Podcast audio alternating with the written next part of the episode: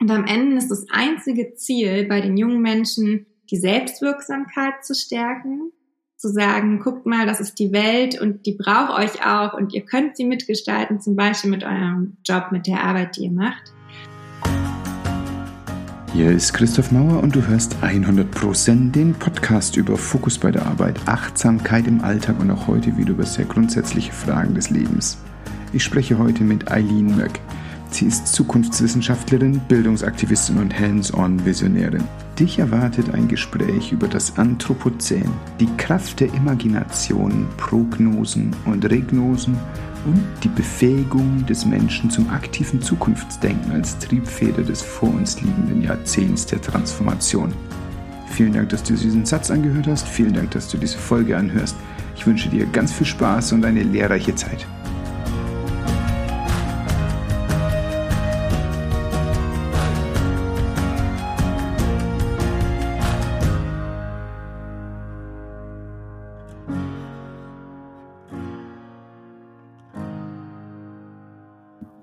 Eileen, ganz herzlich willkommen. Ich bin super gespannt, um was es heute geht, weil es ist ein Thema, mit dem ich mich noch nie so konkret auseinandergesetzt habe, dass ich es verstanden hätte.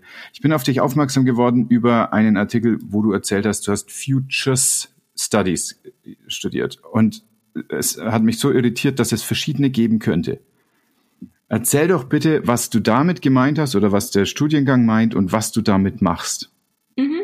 Ja, hallo erstmal. Ähm Genau, also, es, also auf Deutsch heißt es Ganze Zukunftsforschung, ähm, wobei man sich da auch streitet, wenn man auch sagt, es ist eher eine Zukunftswissenschaft, äh, um die es geht.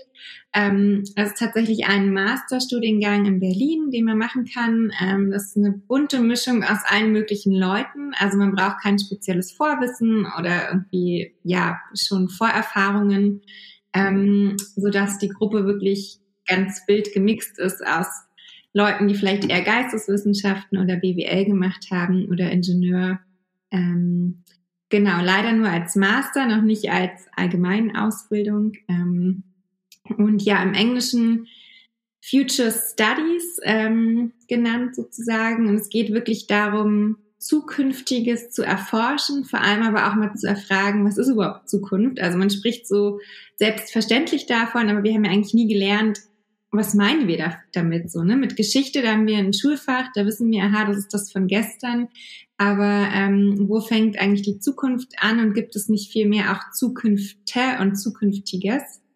Ähm, und ja, da ist es dann vor allen Dingen so, ähm, dass man sich sehr mit der Haltung auseinandersetzt. Also ich dachte am Anfang, ich gehe da rein äh, weil ich auch aus dem Innovationsbereich komme und krieg so Methoden, Werkzeug, Koffer an die Hand und dann weiß ich total, ah, ich kann jetzt hier mega Szenarien bilden und äh, weiß ich nicht, bin total gewappnet für die für die Zukunft, ähm, weil ich auf einmal hellseherische Kräfte dann entfachen kann. Äh, ist genau das Gegenteil. Ähm, es geht sicherlich auch so ein bisschen um Vorhersage, aber man lernt eigentlich, dass Vorhersage gar nicht möglich ist ähm, weil die Unwissenheit, die Unsicherheit einfach immer größer sein wird als das, was wir planen können. Ähm, und genau das aber aufzumachen und zu sagen, okay, welche anderen Instrumente haben wir denn, um uns sozusagen wohlzufühlen, auch in der Unsicherheit und Komplexität. Das ist eigentlich das, was auch Zukunftsforschung ausmacht. Ähm, und dann, ja, unterteilt man so ein bisschen ähm, zwischen dem Ansatz, man konstruiert Zukunft, also Zukunftsbilder, Science Fiction, ne, all das ähm, Zukunftsbilder in Unternehmen, wenn sie sagen, in zehn Jahren möchten wir gerne da und da sein, das sind die Dinge, die wir umgesetzt haben wollen, ähm, das ist Szenario A, B, C, das ist so die eine Richtung, dass wir sagen, hey, wir entwickeln jetzt mal ein zukünftiges Bild, entweder basierend auf Daten, soweit es geht, damit man das Gefühl hat, aha, das hat auch äh, einen faktischen Untergrund, aber genauso kann man auch sagen, nee, wir basieren das nur auf Wünschbarkeit. Und so möchten wir gerne, dass es aussieht. Ähm, das ist sozusagen die eine Richtung. Und die andere Richtung ist ähm, zu sagen, nee, wir dekonstruieren jetzt mal. Also es gibt bereits Bilder, also gerade das Silicon Valley setzt uns ja zahlreiche Zukunftsbilder gerade vor die Nase. Ähm, und wir hinterfragen die und sagen, ist das das Fortschrittsparadigma, was wir eigentlich sehen wollen? Ist das Innovation, die wir wirklich brauchen? Ähm, also wirklich auch werteorientiert zu hinterfragen, ähm, ist das äh, wünschbar? Und äh, am Ende geht es in der Zukunftsforschung, so wie wir sie in Deutschland auch leben und sehen, tatsächlich auch um ein gewisses Wertekonstrukt, ähm, nämlich im Sinne der Bildung für nachhaltige Entwicklung, basierend auf der UNESCO. Ähm, die Frage, wie müssen wir uns heute als Gesellschaft aufstellen, um künftig noch eine intakte Welt und Gesellschaft zu haben. Ähm, also wir leben ja im menschgemachten Zeitalter, dem Anthropozän, und diese Wissenschaft davon, die Wissenschaft des Wandels, die Transformation, das alles ist auch ein Teil von Zukunftsforschung. Das klingt extrem spannend. Als ich nachlas, fand ich so diese vier Zukunften, die da erklärt werden, possible, plausible, probable and desirable. Also mhm. möglich, dann plausibel, mhm. was wirklich ein großer Unterschied ist, finde ich. Mhm. Und äh, wahrscheinlich und dann aber auch äh, erwünscht. Mhm. Erwünscht ist ein ganz großes Wort eigentlich, weil das ja erst die Ermächtigung macht für das, äh, wo du jetzt im Hier und Jetzt arbeitest. Das ist gerade schon von so einem, so einer Art Backward Engineering eben gesprochen. Das heißt, wir haben da was, wo wir hinwollen und dann, dann zerlegst du das in irgendeiner Art und Weise. Wie machst du das? Genau, also die letzten also man muss vielleicht noch mal ein bisschen vorne anfangen. Ähm, die Zukunftsforschung als solches hat sich eigentlich mit, nach dem Zweiten Weltkrieg entwickelt als ein reines Militärinstrument, ähm, nämlich die Szenarientechnik, zu sagen, aha, mein Gegner macht das, ich mache dann das. Also ne, Szenarien, Worst Case, Best Case. Es war, kam also sehr stark aus der Strategie und deswegen waren die Zeithorizonte auch relativ kurz, so die nächsten ja, 10, 20 Jahre vielleicht. Ähm, und es ist dann halt ein sehr beliebtes Tool geworden für Unternehmen, ähm, um so in Quartalszahlen zu denken, aha, das ist, machen wir heute und das macht der Wettbewerber morgen.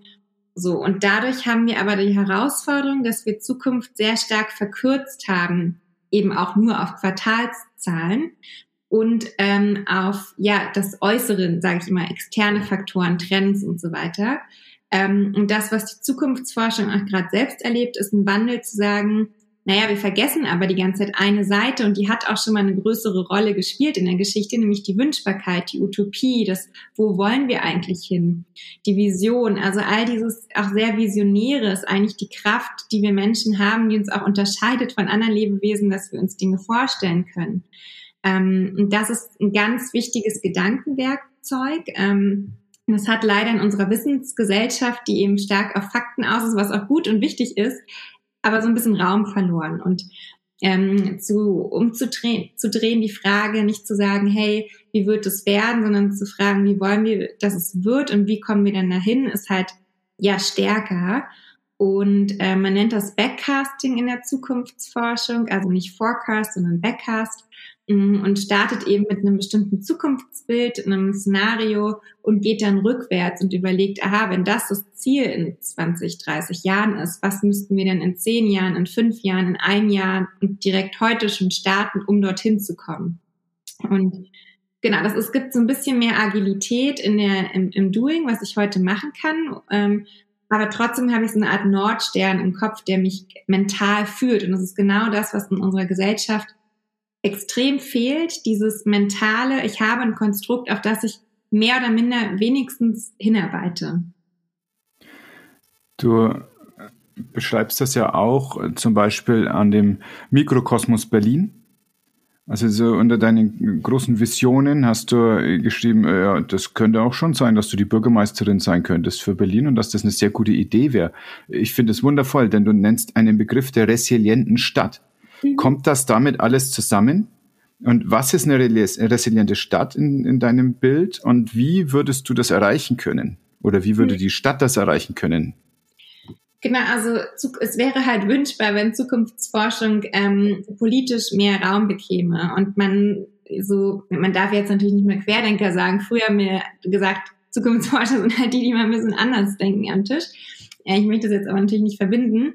Aber ähm, genau, wenn es in solchen Gremien, Institutionen diese Rolle gäbe, ähm, und es gibt in New York zum Beispiel den, den Chief of Resilience, der sich wirklich darum kümmert, auch Schnittstellen übergreifend zu schauen, ähm, ja, ist das, was für Auswirkungen hat es auf die Zukunft? Also diese Frage, was wäre wenn und dieses systemische Denken, das ist eigentlich der Schwerpunkt. Ähm, wozu führt unser Handeln? Das ist ähm, ja, ja die, der Kern auch von, von Resilienz in dem Zusammenhang. Ähm, genau, und, und das wäre halt gut, wenn mehr Kommunen das wirklich auch bespielen würden. Macht das schon jemand in Deutschland? Ähm, habe ich so jetzt noch nicht gelesen. Ich denke, dass es einige, einige kleinere Städte gibt, die da, glaube ich, besser dran sind als die großen, ähm, wo es auch viel mehr Partizipation gibt, wo man viel mehr zwischen den einzelnen ähm, Silos sozusagen zusammenarbeitet. Ähm, ich fände schön, wenn wir in Berlin zum Beispiel sowas auch hätten, dass nicht irgendwie nur ähm, der Senat für Gesundheit, ähm, das Ministerium, Ministerium, weiß ich gar nicht. Also auf jeden Fall der Bereich, der für Gesundheit und Sport zuständig ist und der für Schule und der für Arbeitsmarkt, dass das nicht immer so losgelöst ist. Und ich glaube, so dieses Resilienzthema verbindet das ganz gut. Das heißt, du läufst nicht durch dein Kiez und denkst dir, das ist doof, das ist doof, das ist doof, jetzt machen wir mal was, sondern du gehst in irgendeinen äh, Geisteszustand, in dem du sagst, so und so wäre es doch gut und dann gehst du zurück? Also ich, ich gehe jetzt nicht so oft durch mein Kiez, aber das wäre schön, ja, wenn das so wäre, dass man eben nicht nur die, das sieht, was schlecht läuft, sondern wenn man sich wirklich visionär vorstellt, wenn ich jetzt total losgelöst denken könnte und gestalten könnte, wie soll es eigentlich aussehen? Ähm, vielleicht ein Beispiel. Wir arbeiten da mit fiktiven Berufen.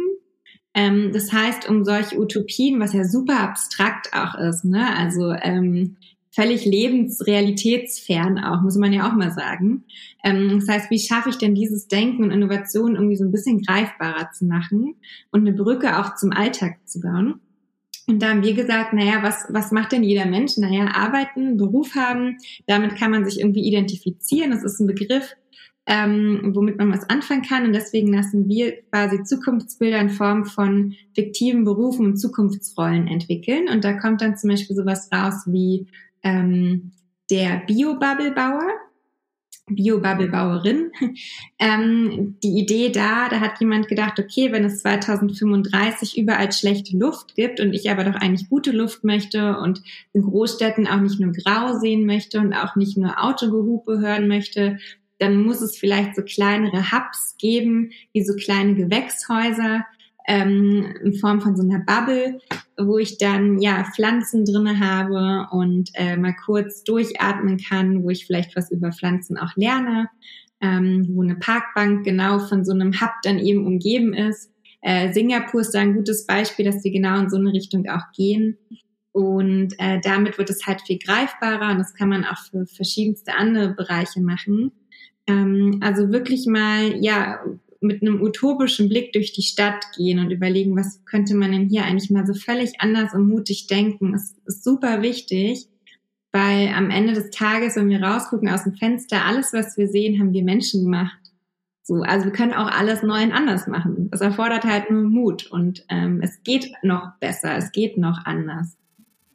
Wie erklärst du dir das, dass das nicht stattfindet? Also wenn ich mir aktuelle Entscheidungen, aber auch die Entscheidungen der letzten Jahrzehnte anschaue, dann scheint es äh, ja, nicht nur keine Bedeutung zu haben, sondern also es wird eher bewusst ignoriert, oder?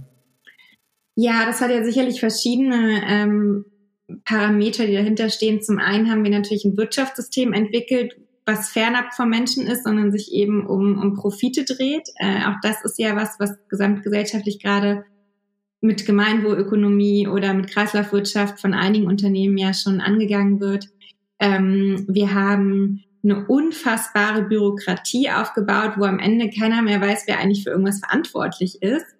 Ähm, dass das Zweite, dass Entscheidungsträgerinnen da auch, ja, leider auch vielleicht eine Mentalität haben, äh, die eigentlich das entscheiden und gestalten müssten, wie der öffentliche Raum aussieht, ähm, die da gar nicht die, diese kreative Vorstellung haben oder sie hätten, aber sie nicht ausleben dürfen können.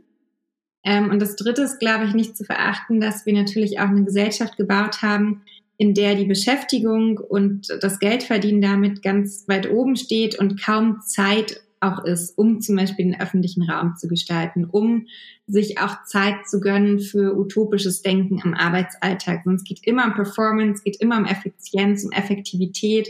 ähm, um Tun und Machen, gerade auch in Deutschland. Das muss man nochmal betonen. Das ist in anderen Ländern überhaupt nicht so. Ähm, wir wollen immer ein Return on Invest, wir wollen immer ein Win-Win. So, und die Zukunftsforschung ist genau das Gegenteil. Man erwartet erstmal nichts. Man diskutiert erstmal ins Leere. Ähm, und das braucht Zeit und die haben wir irgendwie nicht. Da müssten wir also auch an Zeitkonstrukten, an Arbeitszeitmodellen arbeiten, um das überhaupt zulassen zu können. Absolut. Ohne Einschränkung. Also jeder einzelne Punkt, das sind genau die Sachen, wo ich immer wieder die Stirn runzel und äh, eigentlich gar nichts damit zu tun haben möchte. Wie hast du denn aber deine eigene Sozialisierung da überwunden? Du bist ja auch in dieser Gesellschaft groß geworden. Ja, ja, das war äh, tatsächlich auch echt ein Bruch. Also ich bin auch nach dem nach der Schule habe ich BWL studiert. Ähm, also genau das Gegenteil ja eigentlich erstmal ähm, und bin dann über die Innovation auf äh, Zukunftsforschung gekommen. Ähm, tatsächlich auch wegen dem Film Zurück in die Zukunft, weil 2015 war genau das Jahr aus dem Film und ich dachte, wow, wie viele Ideen sind wahr geworden. Das hat für mich, ich hatte schon immer so eine philosophische Ader, die war nur ein bisschen versteckt, weil in Schule und Ausbildung durfte ich sie eigentlich gar nicht ausleben. Ähm, dachte ich so, okay, ab dem Moment, wo wir uns Dinge vorstellen können, ist es nur eine Frage der Zeit, bis sie auch umgesetzt werden. Ähm, und so hat der Master Zukunftsforschung, den ich dann glücklicherweise studieren durfte, echt mein komplettes Weltbild auf den Kopf gestellt. Und ich muss auch sagen, und das ist mit allem so, das ist auch erstmal ein Schmerz, ne? zu hinterfragen, so wurde ich sozialisiert. Ähm, und ich glaube, Kierkegaard, der Philosoph aus Dänemark, hat gesagt, äh, man muss quasi als Mensch auch einmal komplett brechen, um sich dann wieder selbst zusammensetzen zu können. Und dann ist man eigentlich erst sein Sein, sein Ich. Ähm, und ich glaube, das passt sehr gut. Und ja, man muss dann vor allen Dingen auch vielleicht ein bisschen Idealismus in sich tragen und, und so resilient sein, dass man den sich nicht ähm, wegnehmen lässt. Mhm. Wie pflegst du deinen eigenen, äh, deine Resilienz? Ja, ich glaube oft nicht so gut. Also ich hatte auch echt schlechte Phasen zwischendurch, gerade wenn man auch ja von anderen, die dann sehr skeptisch sind, auch gehört bekommt mit unserem Schulkonzept, na ja, das brauchen wir jetzt auch nicht, wir haben schon genug und was sind das für Luftschlösser und so. Also die ersten zwei Jahre waren echt hart. Ähm, ich muss sagen, Corona hat uns in der Hinsicht geholfen, weil Leute angefangen haben, anders über Zukunft nachzudenken. Ähm, also es war eben alles nicht mehr so selbstverständlich und es hat auf einmal Sinn gemacht, was wir vorher erzählt haben. Ähm, das war tatsächlich ganz gut ja, ich sag mal, ähm, ich versuche immer meine Resilienz zu stärken, indem ich schaue und mich motivieren und inspirieren lasse, was andere wiederum machen. Also ich glaube, es ist ganz wichtig zu verstehen, dass man eben nicht ein Einzelkämpfer ist, sondern dass es ganz viele andere Initiativen schon gibt und das gibt immer wieder Mut und Kraft auch. Du hast gerade das Schulprojekt schon angesprochen und es hat mich beeindruckt, dass ihr da wirklich für Schulklassen was anbietet und mit denen dann richtige Workshops macht. Und ich dachte, als erstes ist das denn überhaupt was, was Kinder schon raffen können? Und als zweiten Gedanken hatte ich, ja, wer, wenn nicht die? Ich glaube, dass wirklich viel von dem, was wir im letzten Jahr an Entscheidungen erlebt haben, äh, dahin zielte, ähm, letztlich einer Generation Honig ums Maul zu schmieren, die das Messing auf der Titanic poliert, aber die mit den Konsequenzen der Entscheidung überhaupt nichts zu tun hat. Und dann verstand ich eure Zielgruppe besser. Was ist denn dein Erleben, wenn du eure Gedankengänge, eure, eure Konzepte Erwachsenen erzählst oder Kindern erzählst? Wer geht denn anders drauf ab oder wie unterscheidet sich das und was kommt dabei raus? Also es ist mehr Skepsis bei den Erwachsenen und die Kinder nehmen, verstehen es sofort. Die haben, also weil Imagination ne, ähm, ist sowas, was wir im Kindesalter ganz wichtig eh in uns tragen, was man auch echt Kinder ausleben lassen sollte. Ähm, spielen, neugierig sein, verrückt denken. Das können die Kinder ähm, natürlich, je jünger sie sind, umso besser. Je älter sie werden, ab der Oberstufe wird es natürlich da auch schwierig, weil die Sozialisierung startet ähm, und man getrimmt wird und man dann schon wieder mitbekommt, Stück für Stück, was alles nicht mehr geht. Ähm, also von daher sind die Jugendlichen da viel, viel offener und, und aufgeschlossen. Und die Erwachsenen haben davor immer noch den Prozess, erstmal Dinge wieder zu äh, unlearn, sagt man ja so schön. Ähm, also wenn es bei uns darum geht, wir wollen eigentlich kaum Antworten geben, sondern ein Instrument der Zukunftsforschung ist vor allem Fragen zu stellen, die was im Kopf öffnen, dann lassen sich äh, Schüler da viel mehr drauf ein. Und da kommen auch dann Ergebnisse heraus. Ist es so, dass du dich oder deine, deine Arbeit da eher am Prozess misst, dass du sagst, oh ja, okay, da, die haben alle drüber nachgedacht, jetzt können wir mit dem Output heute nichts anfangen, aber jeder hat mal nachgedacht. Oder siehst du, dass da wirklich ein Ergebnis ist, mit dem du sagen kannst, schon her, das ist doch eine, ein Weg, den man gehen kann? Ja, also wir gehen ja nicht mehr direkt an Schulen, sondern wir erstellen ja Materialien für Schulen, damit Lehrer das wiederum nutzen und die sprechen das auf ihre Schülerschaft runter, weil das ist ja auch ihr Job und das, was sie gerne machen. Wir wollen quasi nur die Guidance geben, hey, hier mal ein Input aus der Wissenschaft, ein paar Dinge anders anzugehen und Berufsorientierung neu zu interpretieren. Ähm, und das, was wir entwickelt haben, ist ja auf der einen Seite ein Prozess, äh, wo man ganz klar mit jedem Schritt irgendwie im Kopf ein bisschen was verändert, also systemischer denkend wird, äh, kritisch, visionär, ähm, vorausschauend. Das sind sozusagen, wir haben eine acht äh, Kompetenzen oder ja Haltungsfragen, die wir da fördern. Ähm, und am Ende ist das einzige Ziel bei den jungen Menschen, die Selbstwirksamkeit zu stärken zu sagen, guckt mal, das ist die Welt und die braucht euch auch und ihr könnt sie mitgestalten, zum Beispiel mit eurem Job, mit der Arbeit, die ihr macht. Ähm, also das ist das eine. Ähm, und ja, das andere ist, äh, dass dann wirklich auch im besten Fall, je nachdem natürlich auch wie engagiert der Lehrer, die Lehrerin ist, tolle fiktive Berufsideen am Ende bei rumkommen. Und wir haben einige, auch wenn wir mit Partnern gearbeitet haben, wie in der Stiftung, haben wir sie dann auch visualisiert und eine kleine Geschichte draus gemacht oder bei, bei einem Wettbewerb eingereicht. Also da sind schon tolle Impulse dabei, die wirklich auch innovatives Potenzial haben. Mhm. Könnte ich für meine ganz privaten Fragestellungen ans Leben auch so vorgehen? Also mit so einem Rück... Äh, äh, äh, wie war, das, wie war dein Backcasting war der Begriff vorhin, oder eine Regnose statt einer Prognose. Kann ich das für private Ziele machen? Auf jeden Fall. Also ähm, es ist, glaube ich, immer schön, wenn man dann visualisiert in zehn Jahren, wie möchte ich zum einen selbst vielleicht leben. Und das muss ja gar nicht äh, ganz konkret sein mit, oh Gott, das muss das Haus oder die Wohnung sein oder das Land, aber so grundlegende Werte vielleicht so, ne? Und dann aber auch überlegen, wie möchte ich denn eigentlich vielleicht, dass die Welt drumherum so aussieht. Und dann zu überlegen, ähm, was müsste ich denn vielleicht in zehn Jahren machen und fünf Jahren, also Roadmap in der Strategie auch rückwärts ist ja auch ein beliebtes Tool bei Unternehmen. Also das kann man auch sehr auf sich äh, anwenden und ich glaube, es hilft auch vielleicht nochmal zu verstehen, dass man auch nicht die Angst hat, vielleicht seinen Job zu wechseln. Also wenn ich sage, ich möchte vielleicht in 15 Jahren das erreicht haben oder da stehen, dann ist es auch ja vielleicht cool, wenn ich in, mich in zwei Jahren nochmal traue, hier ein Studium oder eine Ausbildung zu machen oder wenn ich bis dahin irgendwie den Online-Kurs gemacht habe oder ähm, ein Ehrenamt parallel nochmal ein, zwei Jahre starte, weil es mir halt als ein Baustein hilft, dorthin zu kommen. Und ich glaube, es hilft generell, wenn man versteht, man ist als Mensch eben nicht nur diese eine Tätigkeit oder das eine Jobprofil, sondern man ist als Mensch jemand, der ja auch wieder hier einen Werkzeugkoffer hat.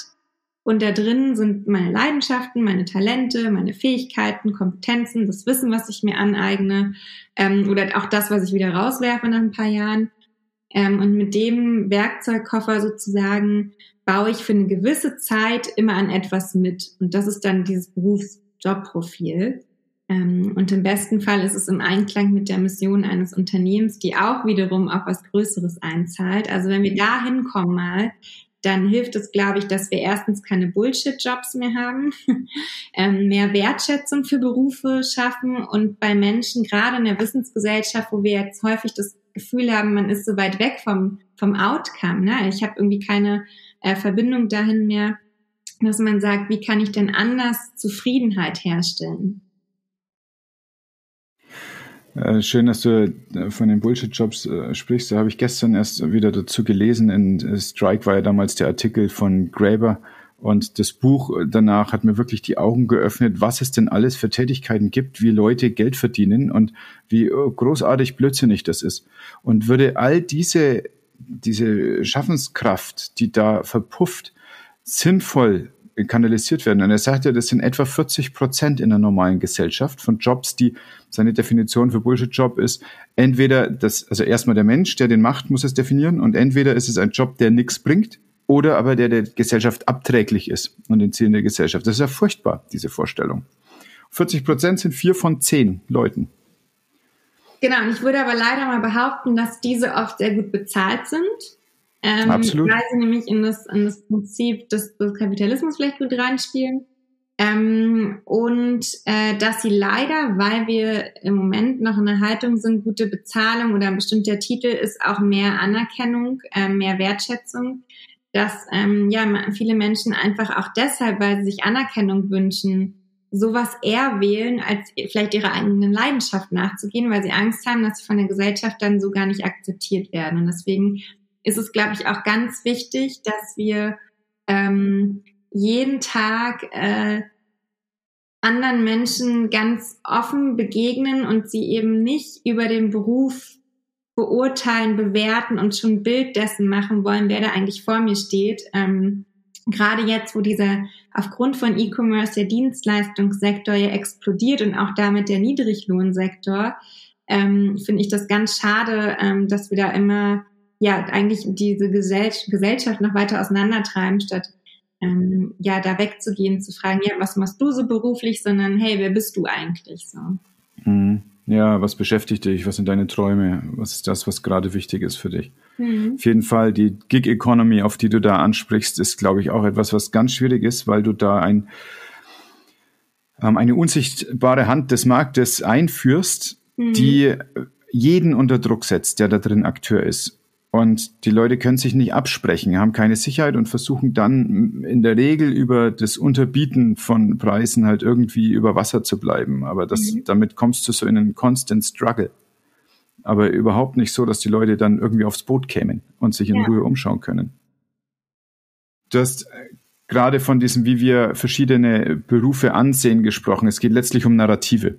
Mhm. Also das heißt, wir haben Narrative zu bestimmten Berufsgruppen, Berufsbildern, so, oh, das ist ein Anwalt, oh, das ist ein Arzt, oh, das ist eine Putzfrau.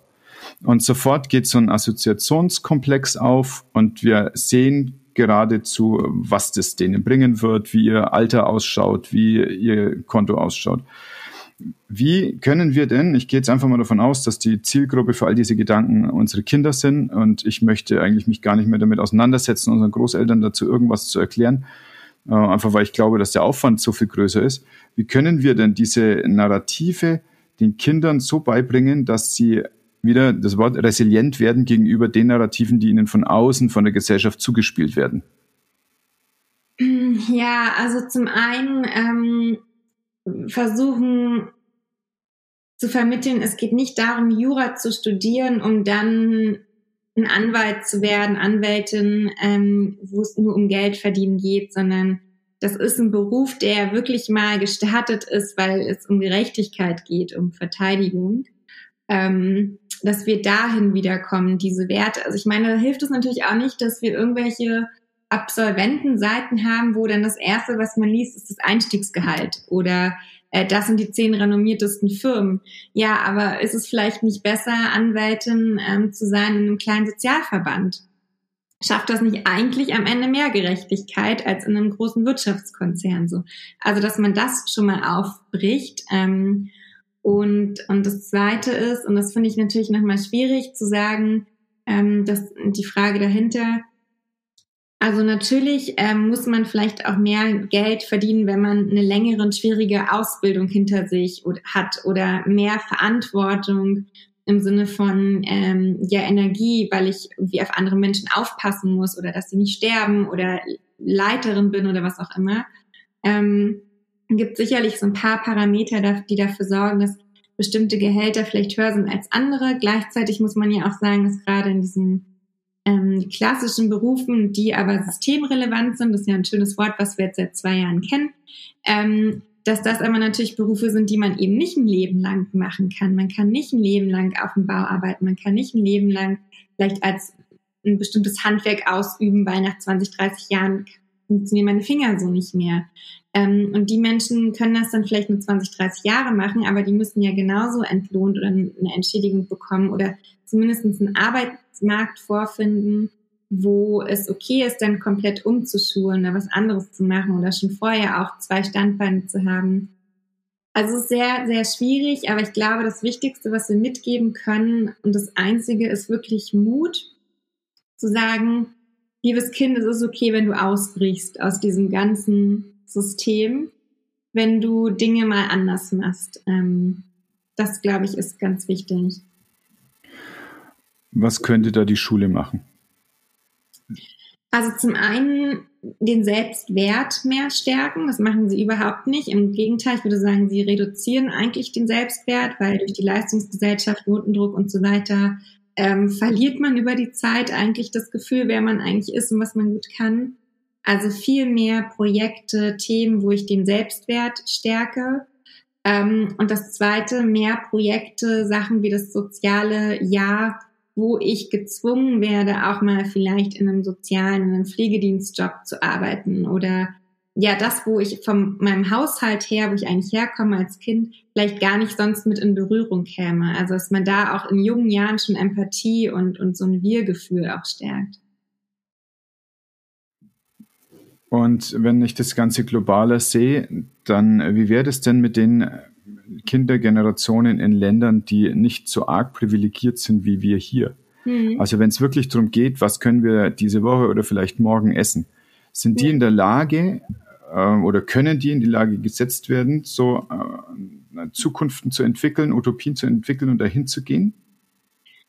Also ja, also Zukunft, das ist unser Ziel, sollte eben kein Privileg sein und visionär denken oder auch Innovation, Fortschritt mitgestalten, hinterfragen. Ähm, aber ja, also es ist, jeder kann Utopien mitdenken und, und auch mutig sein. Ähm, in solchen Ländern oder Gesellschaften ist es natürlich nochmal schwierig, weil die Gesamtsituation natürlich eine ganz andere ist. Aber man geht ja auch da jetzt hin und ehrlich gesagt, vielleicht haben die uns auch ein paar Jahren überholt, weil was man ja macht, ist ja, man geht eben nicht mehr in Entwicklungshilfe und gibt einfach Geld, sondern man sagt ja, man möchte da eigentlich gerade Entrepreneurship fördern, Mikrokredite und so weiter.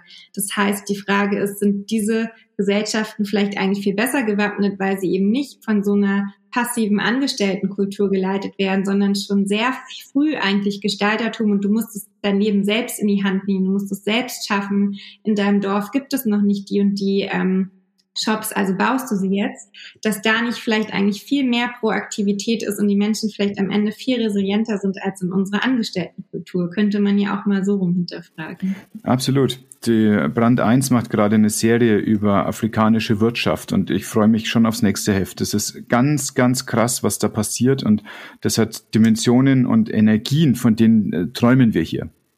Das ist auch vielleicht ganz gut, dass du das nochmal ansprichst, weil African Futures und äh, Decolonizing Futures äh, sind zwei sehr starke Themen, die gerade aufkommen. Ähm, und da geht es auch wirklich darum zu sagen, wir in, in Europa oder in Deutschland haben vielleicht ein Fortschritts-, Innovationsnarrativ, Paradigma, auf das wir gerade hinarbeiten, aber das ist ja nicht das, was in der ganzen Welt funktioniert. China, Afrika hat vielleicht ein ganz anderes. Und wir sehen es mit, mit Afrika ähm, sehr stark, dass sie uns in allen einzelnen Teilen auch vielleicht ja überholen oder ganz anders vorgehen mit M-Pesa und so weiter. Ähm, das heißt, so ein bisschen diese alte Arroganz der Industriestaaten, so geht Fortschritt, äh, ich glaube, davon können wir uns bald verabschieden. Mhm, absolut. Das ist so, eine, so ein postkoloniales Großkotzertum. Mhm. Ich erinnere mich mit großem Vergnügen an die Debatte, nachdem der Brexit beschlossen wurde und dann der englische Wirtschaftsminister nach Indien gegangen ist und gemeint hat, jetzt könnten wir doch hier eine Wirtschaftsachse aufbauen und die dann dort einfach nur gelacht haben. Ich gesagt, es ist nicht mehr notwendig, dass wir mhm. mit euch eine Wirtschaftsachse machen. Wir sind eine Wirtschaftsmacht. Ja. Und das ist in wenigen Jahrzehnten passiert. Also es ist sehr, sehr beeindruckend. Mhm. Was macht die Klimaliste denn so besonders? Ich muss gestehen, ich wusste nichts von ihr, bis ich mhm. von dir gelesen habe. Ähm, ja, da bin ich letztes Jahr für die Bezirksverordnetenversammlung in Berlin angetreten. Äh, leider haben wir nicht so viele Stimmen bekommen, weil Wahlkampf auch unfassbar teuer ist und man sich das als junge Partei gar nicht so leisten kann. Ähm, genau, die Klimaliste ist eigentlich ein Angebot, ähm, neue politische Bewegung, Alternative zu sein für Menschen, die sich irgendwie in dem alten Spektrum nicht richtig einordnen konnten. Also wo man sagt, uns ist Nachhaltigkeit wichtig, uns ist aber auch genauso ein soziales Wir-Gefühl wichtig. Also Nachhaltigkeit, ohne dass wir gesellschaftlich für Fairness sorgen, funktioniert nicht. Und äh, ohne dass wir wirtschaftlich denken, im Sinne von Startups fördern ähm, und, und da ähm, ja auch, wie gesagt, also wirtschaftlich unterwegs sind, funktioniert eben auch nicht. Und diese drei Bausteine ähm, zukunftsorientiert zusammenzudenken, das ist das, was die Klimaliste, die es jetzt in einigen Städten auch gibt, äh, versucht. Und äh, dann ist das Wort Klima da drinnen nur der Aufhänger letztlich, um die Leute abzuholen. Genau. Aber eigentlich ist es ja ein Querschnittsthema, was alle Bereiche der Gesellschaft verändern wird. Ja, also über die Namen wurde sehr lange gestritten, ähm, aber das ist eben keine ein Themen, sondern eine Ein-Ziel-Partei. Das ist nochmal wichtig, weil wenn das Klima nicht stimmt, sind wir alle, ich sag mal, am Arsch. Dann ist es egal, welches Wirtschaftssystem wir haben. Also das muss das Ziel sein, dass da ähm, ja eine bestimmte, ein bestimmtes Bild erreicht wird. Ähm, und deswegen ordnen sich darunter halt Themen an, ähm, die wir dafür umsetzen müssen. Mhm. Das ist schön. Das ist äh, überhaupt erstmal die Möglichkeit, eine Strategie zu machen. Ansonsten sehen wir in der Politik häufig Strategien, wo es zum Beispiel um Machterhalt geht. Und dann äh, löst sich das los von dem, wofür eine Partei eigentlich mal gegründet wurde. Mhm. Finde ich ganz wohltuend. Du hast eine Stiftung, du hast ein Unternehmen, du berätst Leute, du entwickelst was für Schulen und du bist jung bei all dem. Was, ähm, was hat denn dazu geführt, dass du so, mh, hm, sag mal, dir so große Schuhe angezogen hast, die dir dann auch noch passen? Und wie gestaltest du deinen Tag, dass du die Energie hältst, um all diese Themenbereiche oder diese Felder zu bedienen? Ähm, ja, also erstmal, ich habe keine Stiftung, sondern wir sind eine gemeinnützige Organisation und, und eine GmbH, aber ähm, ich weiß, was du meinst. Ähm, ja, das war ja alles auch gar nicht so geplant, sondern dann kam eins zum anderen und eigentlich sind wir in der Wissenschaft unterwegs gewesen, da mussten wir halt gründen ähm, und hatten eigentlich gar kein Geld und keine Ahnung, aber irgendwie haben wir es dann gemacht. Also man wächst einfach jeden Tag auch mit den Aufgaben. Also es ist ja nicht so, dass es alles auf einmal kam, sondern man wächst jeden Tag daran und lernt Neues und ähm, ich muss sagen, äh, ich würde mir wünschen, dass ich immer resilient war und dass ich jetzt total positiv darüber sprechen kann. Aber ehrlich gesagt ist Gründen in Deutschland, auch gemeinnütziges Gründen, herausfordernd. Ich hatte viele äh, Tiefpunkte, viele schlechte Phasen, gerade weil wir natürlich auch in den zwei Jahren mit Corona gegründet haben. Das ist ein emotionales äh, Chaos gewesen, gerade auch wenn man nochmal Verantwortung hat für andere Menschen, die damit ihre Familie auch finanzieren. Also das war durchaus nicht leicht und sehr viel Druck und man muss echt auch überlegen, ist das was für einen so? Ähm, das ist auch eine Frage, die ich mir dann natürlich gestellt habe. Ähm, genau, deswegen, also es ist nicht nur positiv immer, sondern man muss schon auch ne, wieder Resilienz sein, äh, resilient sein, meine ich, ähm, und versuchen immer ja von all den Negativen das Positive, das, was man bewirkt hat, sich immer wieder hervorzurufen, weil man daraus auch dann die Motivation schafft. Okay, du reframest also das, was dich angestrengt hat, zu dem, was gut rauskam. Ja, und ich meine, es hat ja auch jeder einen anderen Ansatz. Also ich bin einfach schon immer sehr ähm, aktivistisch, idealistisch gewesen, auch schon in der Schule. Das macht mir einfach Spaß. Ähm, das ist auch in meiner Freizeit so. Ähm, es gibt aber auch Menschen, die sagen, nee, also mein Job ist halt dafür da, dass ich meine Miete einigermaßen zahlen kann und ich dann aber vielleicht Freitag mein Ehrenamt, mein Sport, meine Family habe. Also ich finde, man darf da jetzt auch nicht von allen immer das Gleiche erwarten, die gleiche Performance und den gleichen Bilden, sondern wir sind alle ganz unterschiedlich. Ähm, ich finde es aber trotzdem wichtig, dass jeder versucht, in irgendeiner Art und Weise ein guter, mündiger Bürger zu sein, der immer ein bisschen mehr macht, als nur sein eigenes Leben voranbringt. Mhm. Ja, da stimme ich dir sehr zu. Es gibt ja auch verschiedene Lebensphasen, einfach wo verschiedene Sachen anstehen. Und das heißt nicht, dass er dann da einrastet und dass das dann das Schicksal ist für die nächsten Jahrzehnte, sondern es darf auch ein ganz bewusstes Rausnehmen sein. Und so geht es in Wellen alles. Mhm. Hast du dann Rituale, die dich bei dir halten? Ich bin ganz schlecht darin, Rituale zu haben. Ich habe schon alles äh, probiert an Morning-Routinen und so weiter, ne, was man so liest. Aber ähm, nee, also ich versuche mir meistens den Morgen freizuhalten. Ich bin gerne auch so ein Frühaufsteher und, und zumindestens früh so ein bisschen, ja, nicht gleich so hektisch zu starten. Das finde ich wichtig. Ähm, ich versuche regelmäßig immer mich mal mit Älteren oder mit Jüngeren auszutauschen, weil beides total nochmal neue Perspektiven und auch so Bodenhaftigkeit angibt. Ähm, Und dann am Ende, das musste ich aber auch lernen, mehr Leichtigkeit und nicht alles so ernst nehmen. Ähm, weil es ist ein Versuch, aber äh, kann klappen oder eben auch nicht. Das ganze Leben letztlich. Ja, genau. Und da so Druck rausnehmen, auch an sich selbst, das ist äh, schwierig, äh, weil wir natürlich auch in der Schule schon getrimmt werden, darauf das genau nicht zu tun. Aber das war für mich so eine Erkenntnis auf jeden Fall in den letzten drei Jahren. Ja, kein Zweifel.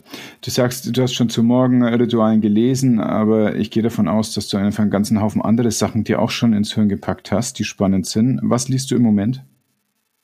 Ähm, Im Moment lese ich ein Buch von einer amerikanischen Essay-Autorin. Äh, es muss schreien, es muss brennen.